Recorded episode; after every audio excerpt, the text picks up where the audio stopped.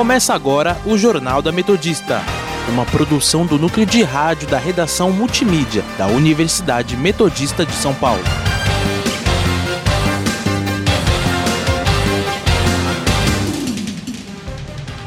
Boa tarde, eu sou a Beatriz Mirelli. Agora são 5 horas e está começando o Jornal da Metodista. Aqui comigo hoje está Gustavo Brito. Boa tarde, Gustavo. Boa tarde, Bia, e boa tarde, ouvintes. Você pode nos seguir pelo Instagram, arroba portal RR Online ou arroba Sônica Metodista. Estamos na Rádio Sônica pelo Spotify e agora também no perfil da Rádio Sônica no YouTube. Vamos agora para as principais notícias desta terça-feira, dia 29 de setembro de 2020.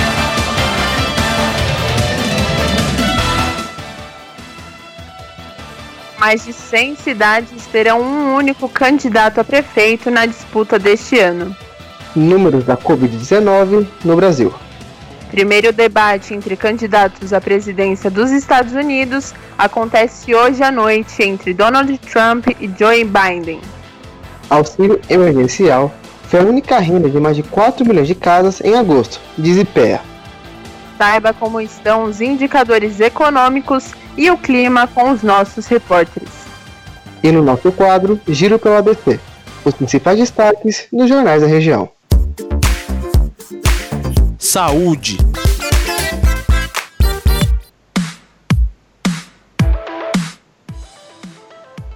Brasil ultrapassa o total de 142.660 mortes, sendo 385 casos apenas nas últimas 24 horas, segundo o consórcio de veículos de imprensa.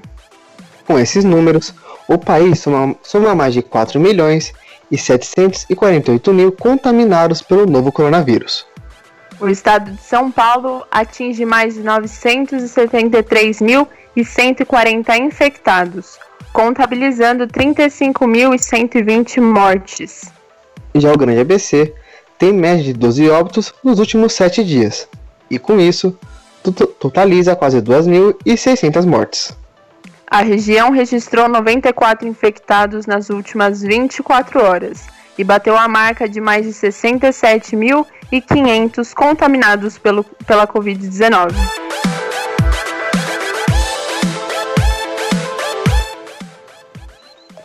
Diretor executivo do Programa de Emergências de Saúde da OMS, Michael Ryan, disse nesta segunda-feira que números atuais de infecções e mortes pelo novo coronavírus em todo o mundo provavelmente estão subnotificadas. Ele chamou a atenção para diferentes formas que existem em cada país para registrar os óbitos pela Covid-19, alertando que essa variedade dificulta ainda mais uma contagem padronizada dos casos.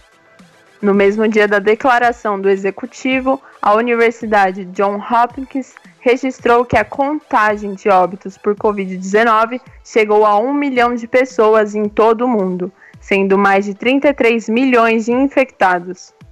Além disso, a Secretaria Municipal de São Paulo também está ana... Perdão, a Secretaria Perdão. Além disso, a Secretaria Municipal de São Paulo também está analisando os laudos de mortes ocasionados pela doença. O epidemiologista Paulo Lotufo, que lidera o estudo, afirma que o número de casos da Covid-19 na capital paulista com certeza é maior do que o número registrado.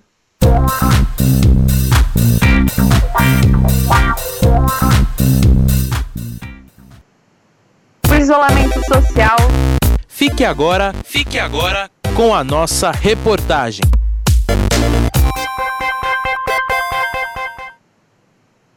Isolamento social foi uma medida necessária para a tentativa de controle da pandemia do novo coronavírus. Porém, depois de meses em quarentena, todos nós estamos sofrendo com a falta de socialização. Mas você, ouvinte, já parou para pensar como que isso pode atingir as crianças? Para saber mais, confira a reportagem de Gabriela Giomo.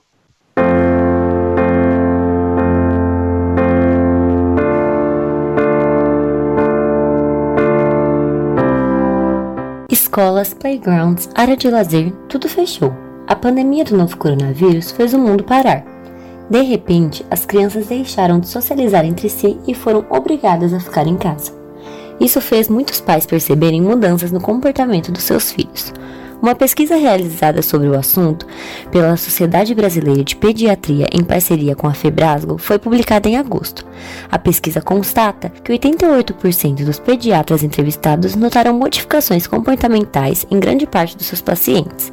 Outro dado importante apresentado pela pesquisa é de que 75% dos médicos ouvidos relataram oscilações de humor entre as crianças. Mas por que isso acontece? O pediatra Dalberto Bulhão Moreno vai nos explicar o porquê dessas mudanças nas crianças. As mudanças, né, que as crianças estão, que a gente tem sentido no comportamento das crianças, elas estão relacionadas sem dúvida com o fato de elas estarem menos expostas, se relacionarem menos com outras pessoas, estarem tendo estímulos assim muito únicos, né? As crianças não, não têm um convívio fora de casa, né?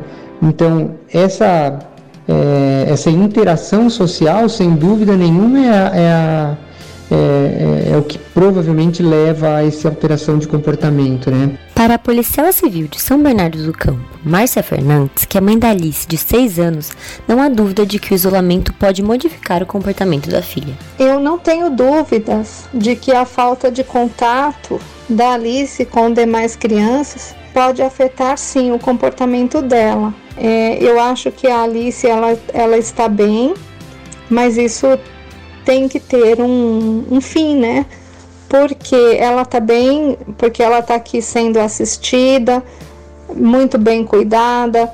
A gente se preocupa com a saúde mental dela, com o desenvolvimento, mas com certeza o convívio dela com outras crianças na escola é fundamental também para o desenvolvimento dela. Márcia ressalta ainda que a maior preocupação dela com relação ao isolamento social é a sua duração. O que mais me preocupa no isolamento social é o tempo que ele vai durar, porque a gente está uh, se empenhando para proporcionar condições saudáveis para Alice. É, é muito importante o convívio social e um convívio social também é, de uma forma natural, né? Onde a gente sinta a liberdade de se expor ao social, né? Mas será que os problemas causados pelo confinamento atingem apenas as crianças menores? O doutor Adalberto explica que não. Com relação à faixa etária em que as crianças mais sofrem com o distanciamento social, Olha, eu é, atendo desde crianças bem pequenas, né, recém-nascidos, até 18, 19 anos. E tenho visto que todos eles têm sofrido com isso. Né? É, o que acabou ocorrendo é que, lógico, que se manifesta em termos de comportamento de uma forma distinta, mas todos têm sofrido. Então, crianças pequenas, por exemplo, de 3, 4 anos, né? A gente tem visto é, as crianças com aumento do, do, nível de ansiedade, às vezes até com algum sintoma associado com ansiedade que a gente costuma ver em criança maior, né? É, algumas alterações assim de, de comportamento do tipo episódios maior de birra, é, distúrbios de sono, tem assim uma série de alterações comportamentais que pode estar associado com isso. E nas crianças maiores, que já estão acostumadas a um convívio diferente, um relacionamento social diferente, principalmente o adolescente, né? É, eu acho que a gente está tá vendo bastante quadro depressivo mesmo, assim. É, eu não me lembro de em outro momento da minha vida atender tanto adolescente com quadro depressivo. A psicóloga Juliana do Prado Frank, de São Bernardo, é mãe do Vinícius de 10 anos. Ela conta que tem percebido muitas mudanças comportamentais no filho que no início foi meio que uma festinha, que legal ficar em casa e tal, né? Uma coisa diferente, mas que com o passar do tempo, né? Que a gente já tá aí bastante tempo de, de quarentena, com o passar do tempo, isso foi deixando ele é, com menos brilho, com menos vida, pode-se dizer assim. No caso dele, eu tenho percebido que ele tem ficado muito mais introspectivo Sim, ele já é uma criança que, que tem os seus limites na questão de socialização. Nunca foi uma criança tão extrovertida, né? Com, com muitos amigos, 20 amigos, né, e tal. Sempre foi uma criança já que tem uma quantidade de amigos mais limitada, quatro, três, dois, mas são amigos mais próximos. Então eu tenho percebido que a falta disso, né, tem deixado ele mais introspectivo e mais tímido. Apesar dessas reações entre as crianças serem naturais em época de isolamento, o doutor Adalberto ressalta a importância de uma exposição segura para uma vida saudável. Procurar é, ajudar as crianças no sentido de expor com segurança, né? Como que seria isso? Olha, vai sair para dar uma volta no quarteirão, usar máscara, tomar uns 10, 15 minutos de sol por dia, evitar ambiente confinado, mas assim, descer do prédio, sair da casa, tomar um pouco de sol. Com relação às crianças pequenas, uma coisa que é importante é evitar o tempo prolongado de tela né? Celular, tablet, nunca mais que duas horas por dia. Apesar do momento ser complicado, o confinamento pode ser um período para ficarmos mais em família e nos conectar mais uns com os outros. Gabriela Giomo para o Jornal da Metodista.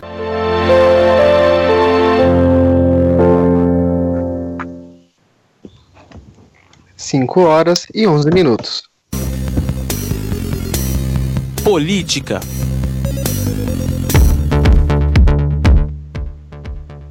Ministro das Comunicações, Fábio Faria, reconhece fake news do governo sobre as queimadas. No último sábado, o perfil oficial do SECOM publicou no Twitter que a área queimada em todo o território nacional em 2020 é a menor dos últimos, dos últimos 18 anos. Mesmo reconhecendo o erro, o ministro defendeu a publicação da secretaria. Teve um erro no Twitter. O ano de 2020 ainda não terminou, obviamente. Estamos entrando no mês de outubro, ainda temos três meses. Mas, se, a, se olhar a fotografia, é um ano que provavelmente terá um dos menores índices de queimadas. Fecha aspas. Faria também aproveitou o momento para atacar jornalistas. Para o ministro, a imprensa é pautada apenas por notícias negativas, e é papel do governo trabalhar para que haja menos noticiários negativos.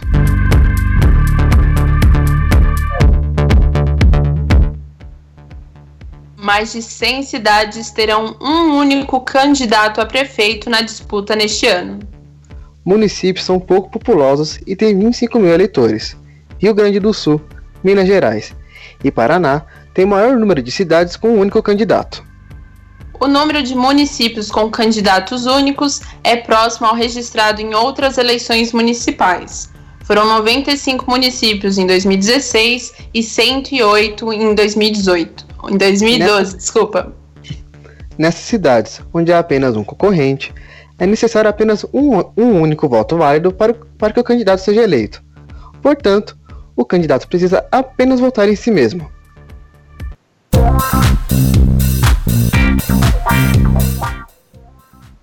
Vamos agora para o nosso quadro Entrevista do Dia. Fala pessoal ligado aqui na Rádio Sônica, tudo bem? Aqui quem fala é o Miguel Rocha e na entrevista do dia de hoje o papo é sobre homofobia. Durante uma entrevista ao jornal O Estado de São Paulo na semana passada, o ministro da Educação Milton Ribeiro, ao ser perguntado sobre educação sexual na sala de aula, disse que é importante mostrar que há tolerância, mas que, abre aspas, o adolescente que muitas vezes opta por andar no caminho do homossexualismo vem algumas vezes de famílias desajustadas. Essa e outras frases causaram indignação de membros da comunidade LGBTQI. Para falar com a gente sobre isso, está comigo a coordenadora do coletivo LGBT Prisma, Leona Wolf. Leona, primeiro, obrigado por você ter topado participar aqui com a gente, né, dessa entrevista, pelo tempo, pela disponibilidade. Muito obrigado, viu? Aí, tranquilo. Bom, vou começar te perguntando como vocês aí do coletivo viram as declarações do ministro da Educação, né?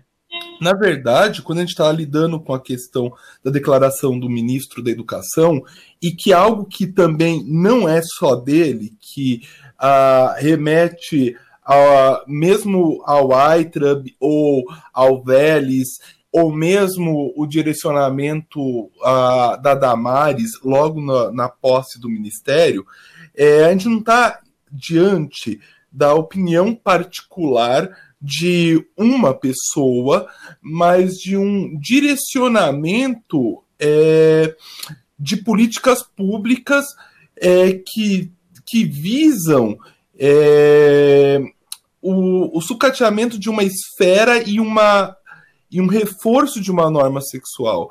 Eu acho que mais claro ainda do que o, a atual declaração, onde a questão da homossexualidade é relegada a lares desajustados, coisa que se eu for parar para pensar, o, o general Milton Mourão, ele também veio na questão da dessa questão da desregulamentação da família, é, relacionando a criminalidade algum tempo atrás, é que eu tenho um direcionamento de políticas dentro de uma determinada visão que enxerga um modelo familiar como ideal.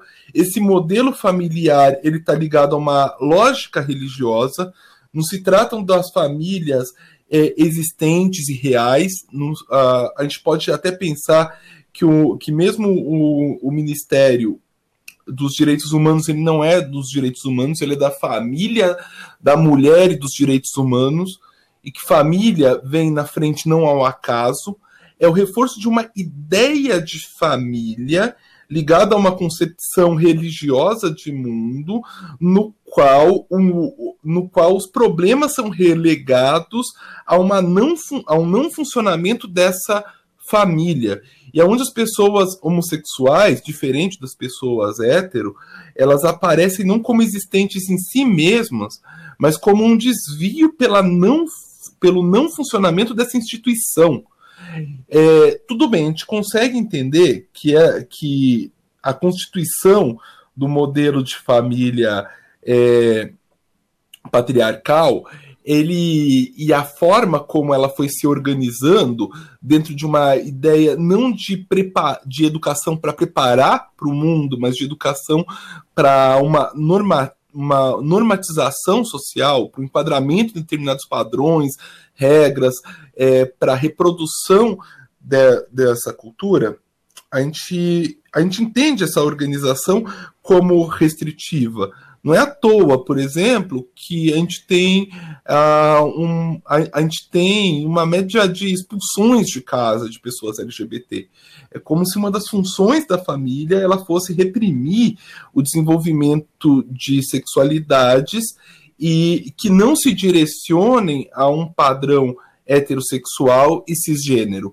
Eu acho que uh, o reforço da, da entidade familiar ele está ligado a uma política de reforço de uma normativa conservadora de costumes. E é esse o direcionamento que o governo tem a, assumido no seu discurso desde o começo. Se eu sair do terreno do discurso e pensar no terreno, da, no terreno das políticas públicas, eu estou dizendo a que tipo de programa que não deve existir por exemplo, um governo que não vai discutir a questão é, por exemplo, de, de uh, suprir uma, uma, uma, uma exclusão da educação da pessoa, das pessoas trans. Na verdade, um governo que se pontua que as pessoas trans não deveriam existir. Se eu pensar, por exemplo, que na mesma declaração ele fala que não gostaria de professores é, trans, eu tenho que pensar que a, mais de 70% da população trans não consegue terminar o ensino médio por conta de violências institucionais, por conta da discriminação, e eu não tenho nenhum tipo de, de projeto política educacional voltada a minar a discriminação é, em relação à sexualidade e identidade de gênero nas escolas. Na verdade, eu tenho uma normativa agora que vai num sentido contrário, tá? Se eu for pensar, por exemplo, essa nova era no qual o, os meninos vestem azul e as meninas vestem rosa, como foi dado pela, pela Damares, eu tenho uhum. a ideia de quem não deve estar na escola. Então, é, esse não fazer, então essa antipolítica, ela também é uma política. Ô, Leona, eu queria te agradecer muito, muito mesmo por pelo seu tempo, pela disponibilidade em falar com a gente aqui nessa entrevista. É um assunto muito importante, mais importante ainda é a gente fala sobre. Enfim, muito obrigado mesmo. Ah, nada. Qualquer coisa é só me chamar de novo, tá? Você acompanhou a entrevista com a coordenadora do coletivo LGBT Prisma, Leona Wolff, que comentou as declarações do ministro da Educação Milton Ribeiro sobre pessoas homossexuais. Para conferir na íntegra essas e outras entrevistas, é só ir na nossa página do Spotify. Obrigado pela atenção e até a próxima. 5 e 20. Meio Ambiente.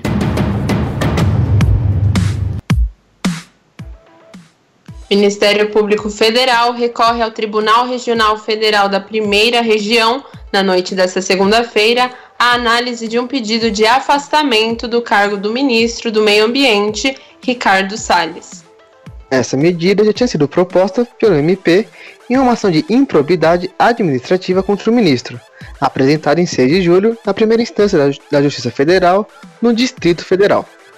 Até essa segunda, o pedido não foi avaliado e o MP recorre para que a ação seja mantida em Brasília. Nesta segunda-feira, os procuradores reiteram que a permanência de Salles traz consequências alarmantes em relação à proteção ambiental e o aumento do desmatamento. Economia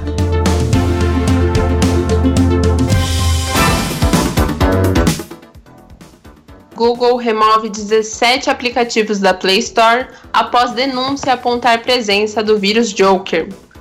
Programas acumularam 120 mil downloads, de acordo com dados da loja. Os aplicativos devem ser remo removidos automaticamente dos aparelhos. O vírus Joker, que estava presente nos aplicativos, é conhecido desde 2017 ele realiza fraudes de pagamento, seja nos próprios aplicativos com assinaturas irregulares ou por meio de compras realizadas por SMS.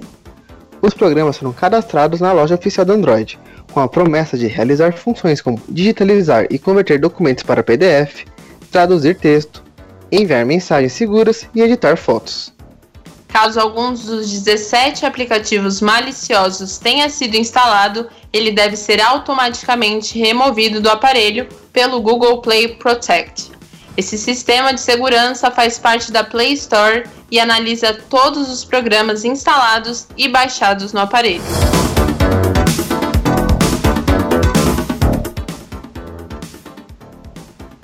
Auxílio emergencial foi a única renda de mais de 4 milhões de famílias em agosto, diz o IPEA. Nordeste tem a maior proporção de domicílios que dependem exclusivamente da renda extra. Levantamento aponta que entre as áreas mais pobres do país, o benefício do governo fez a renda domiciliar aumentar em 132%. O Instituto de Pesquisa Econômica Aplicada apontou que a ajuda financeira foi suficiente para superar em 41% a perda da massa salarial entre as pessoas que permaneceram ocupadas em agosto. Ainda segundo o IPEA, grupos de trabalhadores que mais sofreram com os impactos da pandemia também apresentaram recuperação da renda mensal em agosto. É o caso dos trabalhadores de atividades artísticas, esportivas e recreação, que tiveram um aumento médio de 15% na renda. Indicadores econômicos. E saiba como está a situação dos indicadores econômicos com o nosso repórter Guilherme Caetano, que está ao vivo e nos traz mais detalhes. Boa tarde, Guilherme. Boa tarde, Beatriz. Boa tarde, Gustavo. E boa tarde, ouvintes. Hoje o Ibovespa abriu em queda, trabalhando no horário de abertura às 10 horas da manhã em 94.664 pontos. Continuou trabalhando entre perdas e ganhos e às 10h45 da manhã alcançou um patamar com crescimento de um pouco mais de 600 pontos e atingiu os 95.200 pontos. Ao longo do dia, a Bolsa Brasileira trabalhou com uma variação de quase 2 mil pontos negativos entre a mínima e a máxima, e agora mantém queda de 0,98% e 955 pontos. Na manhã de hoje, notícias que animavam o mercado estavam relacionadas à revisão do plano de financiamento do programa Renda Cidadã pela equipe econômica. Porém, o movimento de queda da bolsa se deu depois que Márcio Bittar relator da PEC do Pacto Federativo, reiterar que a Fundeb e precatórios serão utilizados para financiar o Renda Cidadã. A decisão do financiamento do programa Substituto do Auxílio Emergencial soou como pedalada fiscal e a OAB já estabeleceu a ideia como inconstitucional. Durante o funcionamento de ontem, na segunda-feira, a bolsa despencou com o anúncio dessa ideia. Agora falando de dólar, que novamente teve um aumento e está cotado a R$ 5,63 e nas casas de câmbio de São Bernardo está sendo vendido a R$ 5,95. Já o euro está a R$ 6,62 e nas casas de São Bernardo cotado a R$ 7,01. Guilherme Caetano para o Jornal da Metodista. Obrigada, Guilherme. E vamos agora para um rápido intervalo, mas não saia daí porque já voltamos com mais informações. Estamos apresentando o Jornal da Metodista. Coronavírus. O que você precisa saber e fazer. O coronavírus é um vírus que causa doença similar a uma gripe. Ele é transmitido pela saliva, espirro, tosse ou aperto de mãos. Os sintomas são febre, tosse ou dificuldade de respirar. Para se prevenir, lave as mãos com água e sabão ou álcool em gel. Cubra nariz e boca ao espirrar ou tossir. Mantenha os ambientes ventilados e evite aglomerações se estiver doente. Caso apresente os sintomas, ligue 136 ou procure uma unidade de saúde. Ministério da Saúde, Governo Federal voltamos a apresentar o Jornal da Metodista. 5 horas e 26 minutos. Internacional.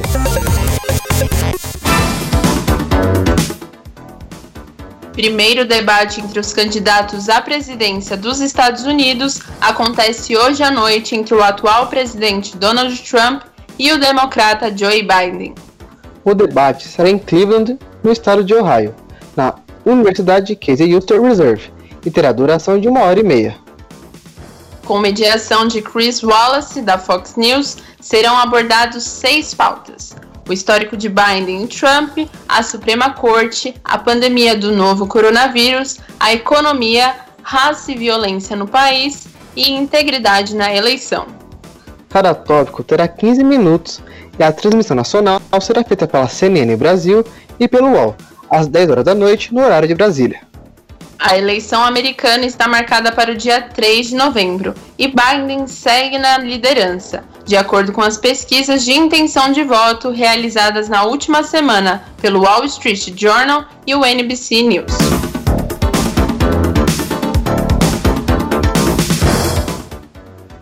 Chanceler Angela Merkel demonstra preocupação quanto à segunda onda da Covid-19 na Europa e aumento de infectados na Alemanha.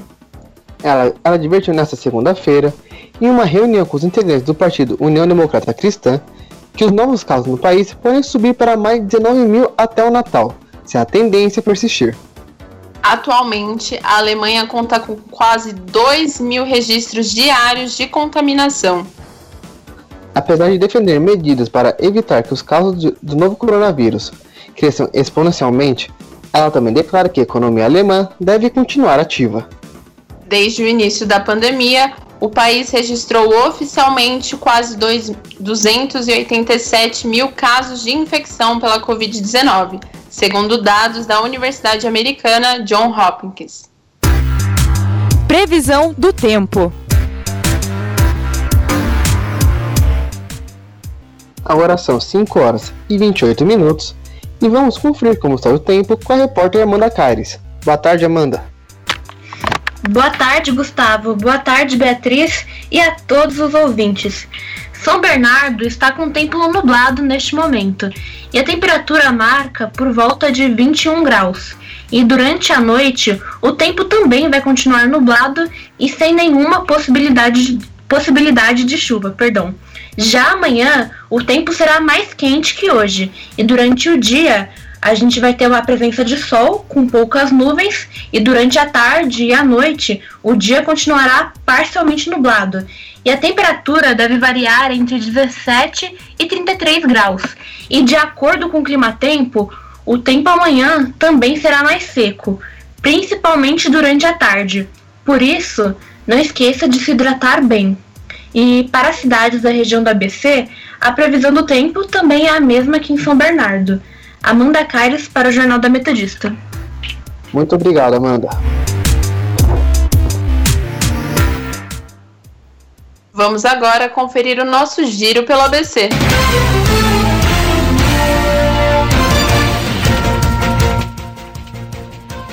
Diário do Grande ABC. Falta de segurança preocupa usuários do Parque do Pedroso.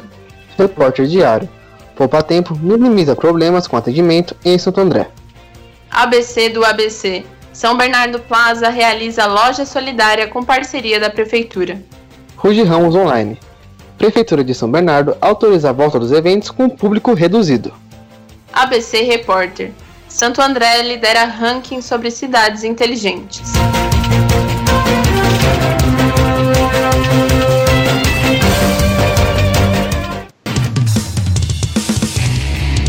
Esporte.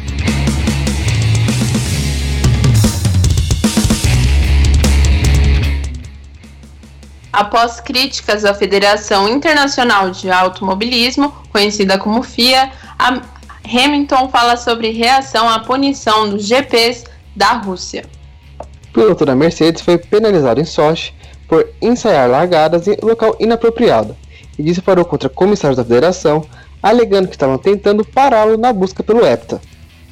Hamilton foi punido duas vezes com 5 segundos após ter ensaiado largadas em local proibido.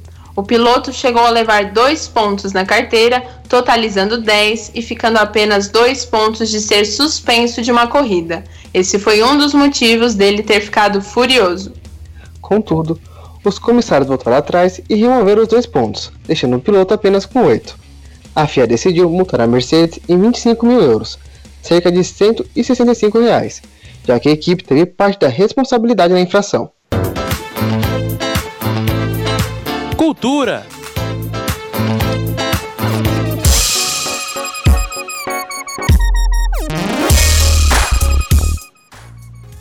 Rock in Rio anuncia datas das edições de 2021 para setembro e outubro.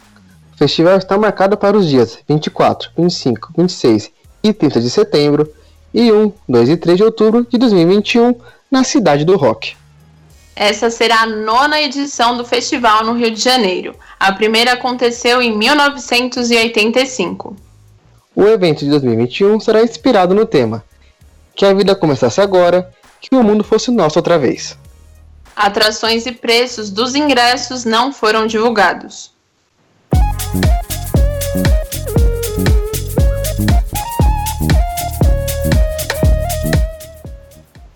E termina aqui mais uma edição do Jornal da Metodista. O jornal vai ao ar ao vivo todos os dias, às 5 horas da tarde e reprisa às 9 horas da noite. E você, caro ouvinte, pode continuar nos acompanhando pelo Instagram, arroba portal RROnline ou arroba Sônica Metodista. Não esqueça que a Rádio Sônica está na Podosfera. Além do Mixcloud, você pode nos ouvir também no Spotify, Deezer, Google Podcast, Pocket Cast, Radio Public, iTunes, Overcast, Castro e agora, não menos importante, a Rádio Sônica está, está também no YouTube. Para mais informações, acesse o nosso portal através do endereço www.metodista.br/rronline.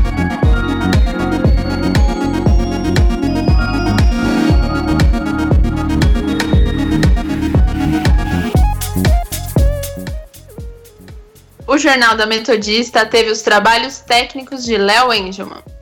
Participação dos repórteres Amanda Caires, Gabriela Giomo, Guilherme Caetano e Miguel Rocha. Apresentação dele, Gustavo Brito. E dela, Beatriz Mirelli. Continue ouvindo a nossa programação e até amanhã, ouvinte.